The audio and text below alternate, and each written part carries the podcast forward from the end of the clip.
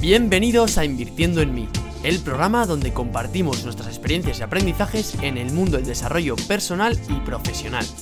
En este segundo episodio de Conector hablaremos sobre su primer año como profesor y nos contará, por ejemplo, la sensación de enfrentarse a un aula, quién marca las exigencias y los exámenes y su opinión sobre cómo ha evolucionado la falta de atención en las aulas. Además, también nos contará por qué eligió la especialidad de matemáticas y por qué cree que es importante que tengamos unas asignaturas de base. Si quieres escucharlo, quédate, que comenzamos.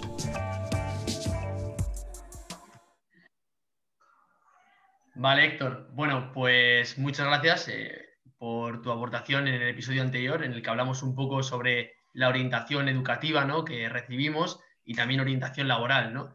Y ahora quería centrarme un poco más en cómo ha sido tu experiencia en tu primer año como profesor, ¿no? Porque yo creo que, tiene que ser interesante, ese primer año en el que te tienes que enfrentar al alumnado, ¿no? Así que me gustaría que nos contaras un poco cómo ha sido la experiencia.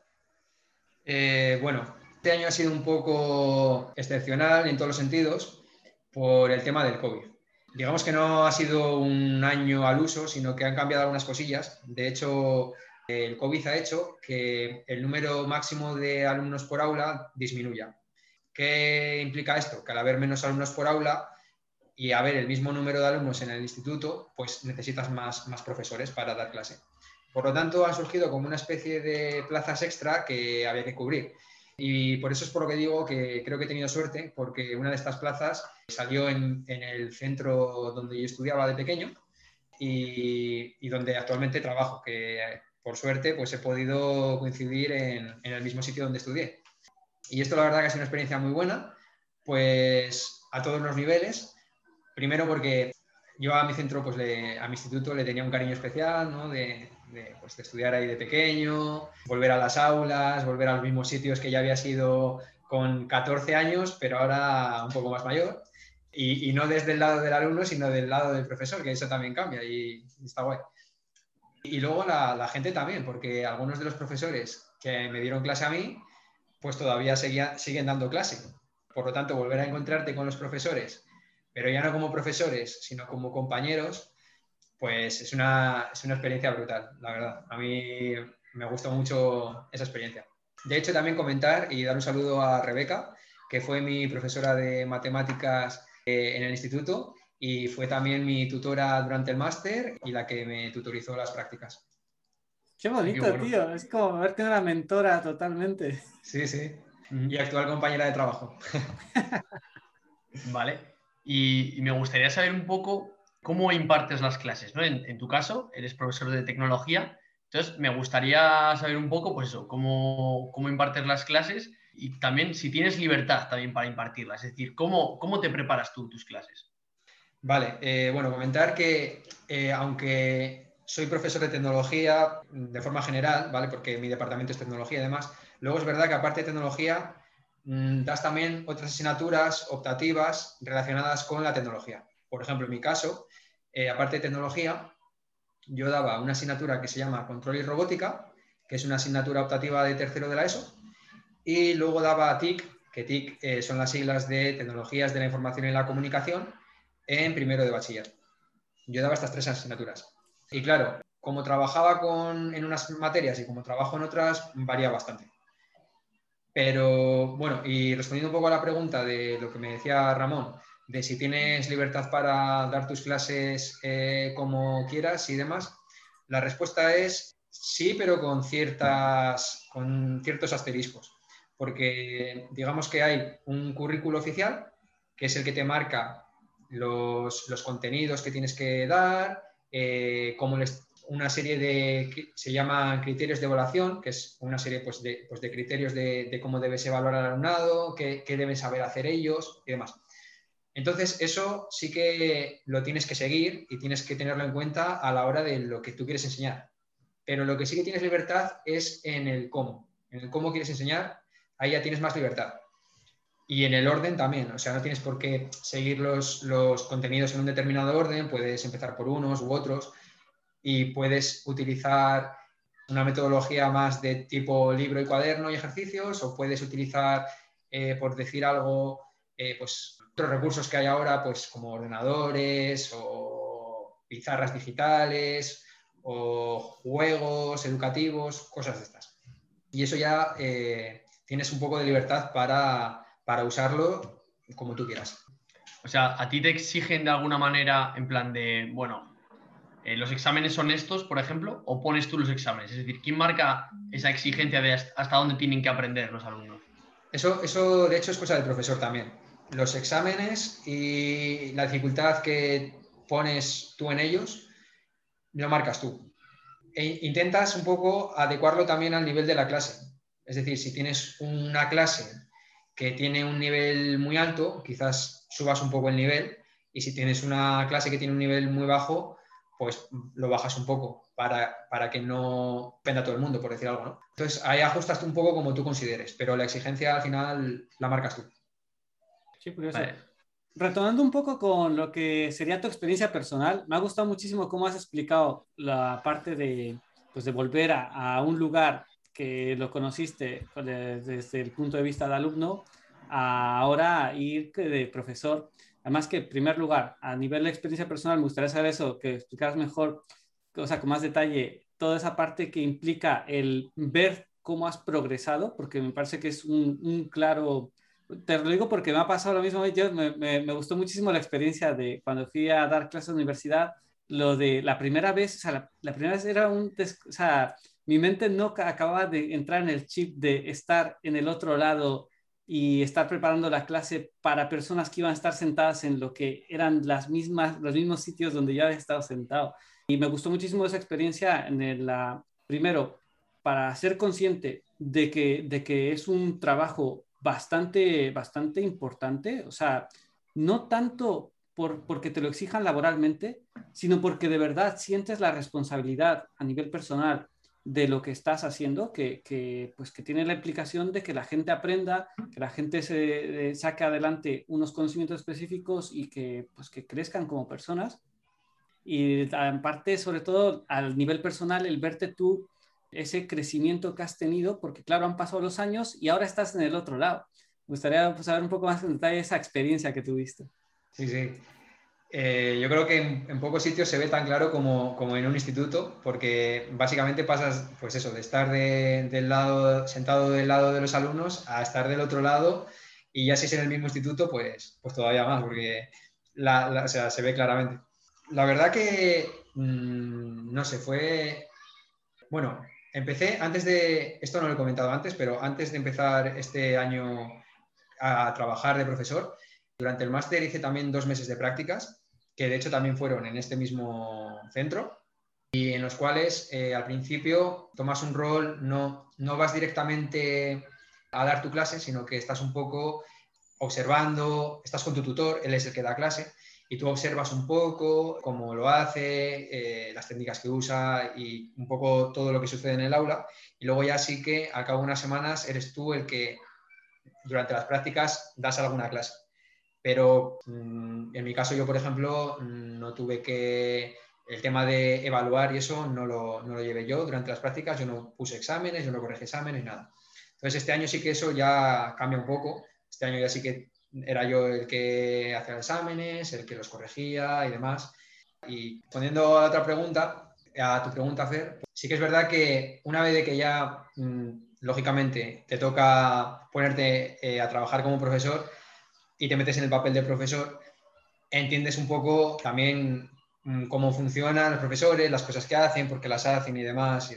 Y, también entiendes, yo creo, lo difícil que es también llevar a un grupo y, llevarlo bien, porque un grupo al final son 20 mm, alumnos, 20 personas eh, jóvenes o incluso pequeñas, que cada uno tiene sus condiciones particulares, sus condiciones personales, y tienes que intentar de alguna forma congeniar con ellos y que ellos congenien contigo. Y establecer como una especie de vínculo con ellos, porque eso es lo que hace que al final luego ellos te presten atención, sigan tus clases, si no, yo creo que si no consigues captar su atención, no, te van a hacer mucho caso y, creo que es una parte importante eso, el, tener una cierta, una cierta relación y, un, clima agradable dentro del aula con ellos para que luego pues, pues todo fluya. estoy de acuerdo que es una parte muy interesante y muy curiosa, porque es lo que, lo que habéis dicho, ¿no? Cuando eres alumno, pues eh, es diferente. Es decir, tú dices, jo, este profesor eh, me raya mucho, o incluso les pones motes graciosos, o bueno, dices cosas. Entonces, claro, ahora al verte en el otro lado, estás diciendo, vosotros no sois conscientes de lo que es tirar de una masa, que eso, si no tienes su atención, no se mueven, ¿no? Entonces tienes que estar haciendo malabares, ¿no? Imagino, para, poder captar la atención. Así que me gustaría saber eso, que cómo haces para, tenerlos atentos y también si, alguna vez se te ha ido de las manos a, alguna clase o así. Es, es, complicado, es más complicado de lo que parece incluso, porque tienes que moverte en un punto intermedio entre no ser demasiado estricto y no ser demasiado colega.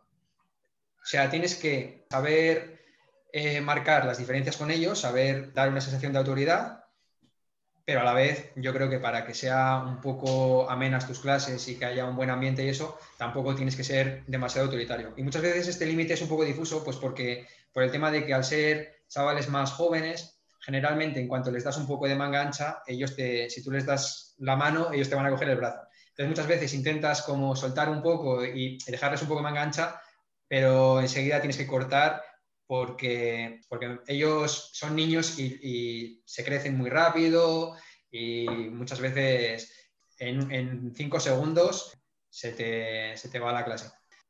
Y bueno, Héctor, ahora se me ha ocurrido una pregunta. ¿Cómo eliges tú a quién tiene que salir de la pizarra? ¿O cómo haces tú las preguntas? ¿A qué alumno eliges? ¿Al distraído? ¿Al que ves que es un vago? ¿O al que sabes que te va a responder? Bueno, eh, mira, justo esa pregunta, este año la respuesta es que no pueden salir a la pizarra por el tema del COVID. Así que este año no han salido a la pizarra nadie. Eh, lo que sí que hacía era, bueno, preguntar y responder desde el sitio, eso sí que hacía. Pues según como, según como lo viera, no, no, no siempre el mismo método. Había días que igual Mm, dejaba que los alumnos, porque yo siempre pido voluntarios, entonces, bueno, pues muchas veces hay gente que, es, que son pues eh, la gente que, más participa en clase y esto, se suelen ofrecer voluntarios siempre pues, para corregir y demás. Y luego hay gente que no participa tanto. Pues, hombre, al principio igual estás por escoger a los voluntarios, pero bueno, mm, intentas también que la gente que, que no quiere participar tanto o tal, pues también en ciertos momentos participe no que siempre responda la misma, los mismos alumnos. Entonces, un poco ir variando un poco. A mí se me ocurre, sobre todo ahora, preguntar, bueno, hay dos temas. Uno, hay, existen varios estudios que hablan sobre la capacidad de, de, atención, cómo se ha ido reduciendo con los últimos años, según van pasando las generaciones. Y que sea saber si tú lo, ya sé que es tu primer año, pero si tú crees que sí hay una diferencia importante desde que tú ibas a ahora y segundo, también muy relacionado, es eh, el tema de los móviles, porque cada instituto pone determinadas normas, también los profesores pueden poner su propia normativa. Quisiera saber si tú si has sentido que es una obstrucción, has tomado alguna medida o cómo lo ves el tema de los móviles, porque incluso hay profesores que permiten los móviles para hacer exámenes incluso porque sienten que se puede utilizar porque es una información que está, pero también es obvio que una clase, normalmente cuando estás explicando algo, es mucho más, pues decir, atractivo el ponerse a ver algo, de internet que, escuchar a la persona que te está explicando algo. Entonces, coméntame esos, dos temas, ¿qué te parece? La atención y luego el tema móvil. Eh, respecto a la atención, yo no diría ni que ha bajado ni que ha subido. Yo creo que eso depende más de lo que a ellos les motiva mm, más que de, que, o sea, es que no, creo que se pueda sacar una conclusión en general de los alumnos hoy y los alumnos antes. Yo creo que dependiendo de qué alumnos y dependiendo de qué asignaturas, pues a unos les interesan más unas cosas y otros en otras. Yo conozco alumnos míos que en mi asignatura trabajan muy bien, prestaban mucha atención y se ofrecían voluntarios para corregir y siempre estaban así. Y ese mismo alumno en otras asignaturas, pues igual otros profesores comentaban pues, que no hacía nada, no trabajaba, suspendía. Entonces, varía mucho, yo creo, dependiendo de cada, de cada alumno. Y luego, respecto al tema de los móviles, la verdad que en mi centro ese tema está como muy, muy, muy controlado, porque es un centro muy grande, el mío. ¿vale? Hay muchos alumnos, hay muchos profesores, muchos grupos. Entonces, el tema disciplinario se lleva bastante rajatabla. Y el tema de los móviles está completamente prohibido a no ser de que el profesor, por algún caso excepcional, autorice. Pero si no está prohibido.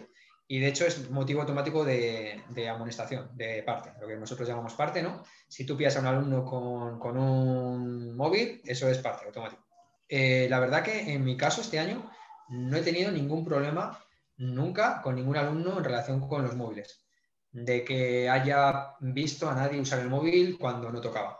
O sea que en ese sentido yo creo que por lo menos mis grupos estaban, y yo creo que en general eh, todos los alumnos, mm, estaba bastante asumido que los móviles no se podían usar y, no lo usaban. Me alegra mucho eso. Y, me ha gustado muchísimo tu respuesta. De hecho, eh, cuando estaba haciendo la pregunta, estaba yo un poco sesgado por, por lo que había leído en artículos pero al responder tú me has recordado precisamente una, eh, lo que has comentado es, es, muy real. Se trata mucho de lo que te motiva y lo que te interesa. el otro día eh, estaba hablando con otra persona, bueno, un asunto también de una sesión sobre el tema de, lo, de lo que son las distracciones y le saqué a cuento, digo, a ver, es que realmente lo de distracción, no hemos, nos hemos inventado esa, esa palabra para hablar de algo como si fuera algo externo lo que nos, nos saca de, de, lo, de lo que tendríamos que estar haciendo. Pero es mentira, realmente tú cuando estás concentrado en algo que te gusta y te interesa, es más, te tienen que llamar por tu nombre tres veces o cuatro, te tienen, o sea, no existe la distracción en ese momento.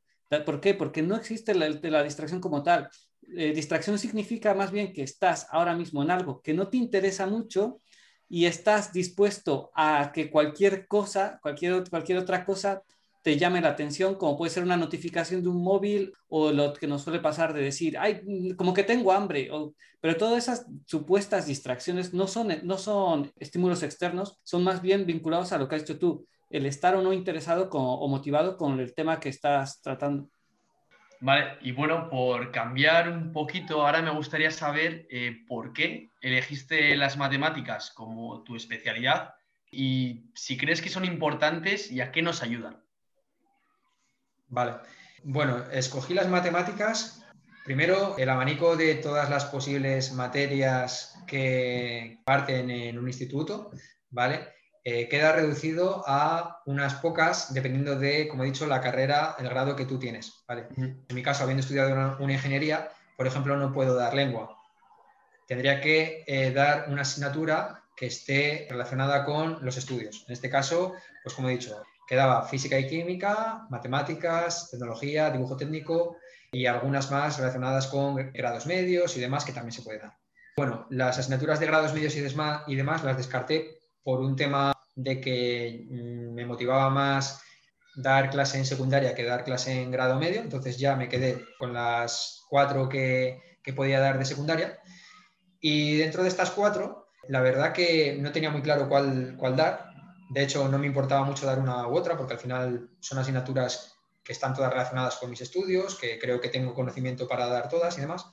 Y opté un poco matemáticas por un tema de, de bueno, al final matemáticas junto con lengua se puede decir que son las asignaturas con más eh, carga lectiva, o sea, con más horas, dentro de un instituto. Por lo tanto, mm, eso influye directamente en hay más profesores de esas asignaturas. Y eso influye directamente en es más probable entrar como profesor de matemáticas que no quizás como profesor de dibujo técnico, que igual al haber menos horas, pues hay uno en todo el centro y de matemáticas igual hay ocho. Por lo tanto, eso lo tuve un poco en cuenta. La segunda parte era sobre qué, crees que nos aportan las matemáticas. Eh, ¿Qué creo que nos aportan las matemáticas? Vale, es una buena pregunta y creo que se puede dividir un poco en, yo lo voy a dividir en dos, en dos partes. Ah, en un nivel básico, pues nos aporta unas herramientas para desenvolvernos un poco en el día a día. O al final, si, si en la vida cotidiana necesitamos usar dinero, por ejemplo, pues todas las operaciones diarias, comprar un producto, eh, calcular cuánto te tienen que devolver en el supermercado al pagar un producto, o vas a cenar con tus amigos y sois cuatro y tienes que dividir la cuenta, cosas de estas, pues al final son, están directamente relacionadas con las matemáticas, en un nivel muy básico. Y ya en un nivel más avanzado, que es lo típico que se pregunta y que me comentaba antes Ramón, que, decía de, bueno, ¿y, para qué me va a servir la fórmula de la ecuación de segundo grado en, en mi vida? Vale, pues es que yo creo que si vas tan a lo concreto, ¿vale? Las cosas pierden un poco de sentido, pero no solo con matemáticas, puedes preguntar cualquier otra asignatura pasa lo mismo. Si tú preguntas, ¿para qué me sirve a mí saber analizar eh, morfológicamente una palabra? ¿O para qué me sirve a mí saber eh, qué pasó en la prehistoria relacionado con los descubrimientos? Pues mm, si, si buscas una respuesta concreta, la respuesta generalmente será una respuesta práctica, pues la respuesta generalmente será para nada.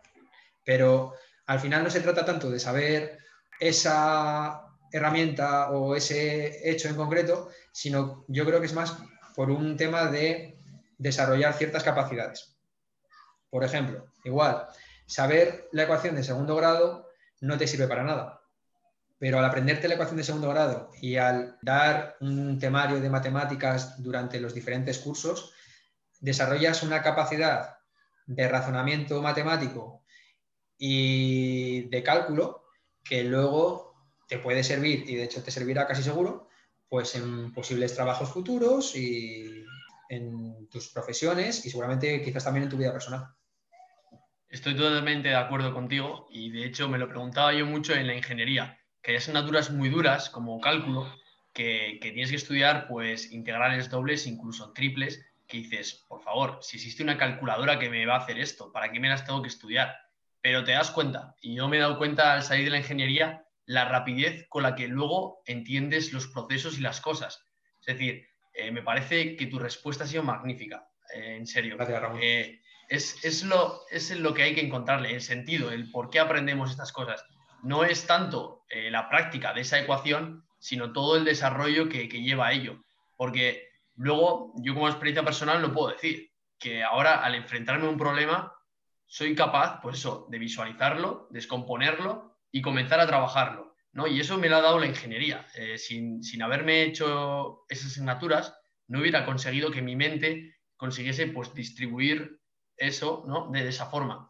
Entonces, sí que es verdad que en ingeniería me quejaba mucho de que había asignaturas eh, muy, muy teóricas, pero la verdad que lo agradezco por eso, porque he conseguido desarrollar una parte de mi cerebro que ahora funciona mejor, ¿no? Y, tengo un campo de visión, de visibilidad mucho más amplia. Sí, totalmente. yo coincido con eso también. Es que no, lo has explicado súper bien, eh, Héctor. Además, sobre todo, esta, lo has explicado muy bien con los ejemplos que has dicho, excepto lo de prehistoria. No, los ejemplos que has mencionado, porque es verdad, cualquier conocimiento, cualquier parte de conocimiento no es práctico en la vida diaria como tal. Cuando lo llevas al extremo, mm, pierde totalmente el sentido. Total, totalmente. Pero la verdad es de que todos estos conocimientos de los que estamos hablando, de historia, geografía y sobre todo en este caso matemáticas o cualquier tipo de ciencia, eh, hay que tener una perspectiva muy clara, que estos son conocimientos acumulados que han ido permitiendo los avances siguientes. Es decir, esa calculadora que, la puedes utilizar ahora para eso, pues ha surgido después de que, de que muchas otras personas tenían que hacer muchos cálculos sin esa calculadora. Y después de, de, mucho desarrollo, gracias a esos mismos cálculos y esa acumulación de personas que han eh, desarrollado fórmulas y, demás, se han conseguido construir siguientes cosas y obviamente toda la tecnología en la actualidad, aunque nosotros no lo veamos, está, eh, existe gracias a, que, a esa acumulativa de, tanto, de tanto conocimiento. Es más, quizás no sea tan importante el mantener cada una de, esas, de esos conocimientos como individuo, pero sí que es muy importante el verlos, practicarlos y el entender que detrás de cada cosa hay mucho más de lo que estás viendo. Porque yo he visto que existe muchísimo esa creencia de, ah, bueno, pero la ciencia lo explica. Sí, ya, pero es que el que tú no tengas ni idea de cómo llegar a esa conclusión es malo porque sigue siendo simplemente como, bueno, está explicado en algún lado, seguro. Sí, pero es que tú tendrías que tener, aunque sea las bases, para entender, quizás no con la fórmula específica, pero sí saber que hay algo, que hay mucho más detrás y que, eh, pues, que es importante. Yo creo que va un poco por ahí, lo de crear una base. Tener una base de conocimiento mínimo que luego te sirve para, para otras cosas. Sí, porque luego sí que es verdad que después, dependiendo del ámbito laboral en el que nos dediquemos, puede ser que digamos eso, en plan de, bueno, yo la física no la a utilizar nunca. Por ejemplo, alguien que se dedique, yo que sé, marketing o historia, ¿no? Igual puede ser que, que a algunas les sirvan más y a otras les sirvan menos. Pero para eso yo creo que está el tema de nuestro episodio anterior, que es la orientación educativa y la verdad que es lo que me llevo de esta charla, que se están comenzando a dar pasos, que ya se empieza a meter en tercero o cuarto de la ESO pues diferentes tipos de matemáticas, porque al final la matemática te da la base, pero igual hay gente que no necesita tanto. Entonces, la verdad que me ha gustado mucho esta charla porque hemos hablado de varios temas que, que no sabía. Uno, el cómo ser profesor, que es lo que necesitas para ser profesor, que nunca está de mal saberlo. Eh, y luego la orientación, me gusta que esté dando pasos eh, hacia ello. Y la verdad que para terminar la charla me gustaría preguntarte un poquito sobre tus planes de futuro. No sé si tendrás algo claro qué es lo que vas a hacer o si vas a desarrollar algún proyecto o algo. Em, bueno, aquí en el mundo de la educación, eh, la educación pública funciona por oposiciones, eso no sé si lo sabéis. Entonces es un, funciona un poco dependiendo de mm, varios factores que al final eh, conllevan todos a una nota que se traduce en una posición en una lista. Y en función de eso, de la posición en la que estés en la lista, pues puedes escoger un destino o puedes escoger otro. Entonces, digamos que es un poco aleatorio y muchas veces, sobre todo los primeros años, hasta que ganas un poco de experiencia, que, luego eso te da más puntos y, subes un poco posiciones en la lista, pues estás un poco que puede ser, lo habitual es que quizás te toque ir desplazándote de un sitio a otro. Entonces, el futuro no sé lo que, dónde, dónde podría acabar, pero sí sé lo que me gustaría y el año que viene, la verdad que me gustaría repetir en, el centro que he estado este año, porque, bueno, es, he estado muy a gusto, no solo ya con los alumnos, sino también con los profesores he conocido gente muy, muy buena, muy maravillosa y, la verdad que me he sentido como en casa. Entonces, ¿qué más se puede pedir para un trabajo? ¿no? Totalmente. no, se nota en la forma de lo que has contado al principio, se nota que, que estás viviendo una experiencia muy bonita y, que te está marcando. Y la verdad que me alegro mucho de que estés eh, logrando lo que, lo que quieres, ¿no? que te estés dedicando a lo que te gusta. Y me has dado una idea para otro episodio, porque no quiero sacar ahora el tema, pero el tema de las oposiciones, eh, cómo se valora, porque al final un profesor tampoco le puedes valorar por una nota, ¿no? Yo creo que el profesor tiene que transmitir, el profesor tiene que aprender todos los días y nuevas técnicas, ¿no? Y, tiene que superarse a sí mismo día a día. Y eso no hay nota que te lo vaya a reflejar. Pero bueno, por no alargarnos, dejaré el tema, intentaremos traer otro invitado para, para tratar el tema. Así que Héctor, muchas gracias, ha sido un placer tenerte. Lo dicho, he aprendido mucho con esta entrevista y te deseo lo mejor. Espero que, consigas ese puesto para el año que viene. Muchas gracias, chicos. Mucha suerte. Un placer. Adiós. Bueno, chao. Pues hasta aquí la entrevista con Héctor. Espero que os haya gustado y que hayáis aprendido algo. Si queréis contactar con él, podéis hacerlo a través de Instagram en arroba Héctor Valde. Y si quieres contarnos qué te ha parecido el episodio, proponernos temas o invitados, o si tienes alguna consulta, puedes contactar con nosotros también en Instagram a través de invirtiendo.en.me. Como siempre, muchas gracias por vuestros me gusta y vuestros comentarios, pero sobre todo por compartirlo, ya que así haremos que este podcast llegue a más gente a la que este episodio le puede ser de ayuda. Nos despedimos hasta la semana que viene y no lo olvides, disfruta del proceso.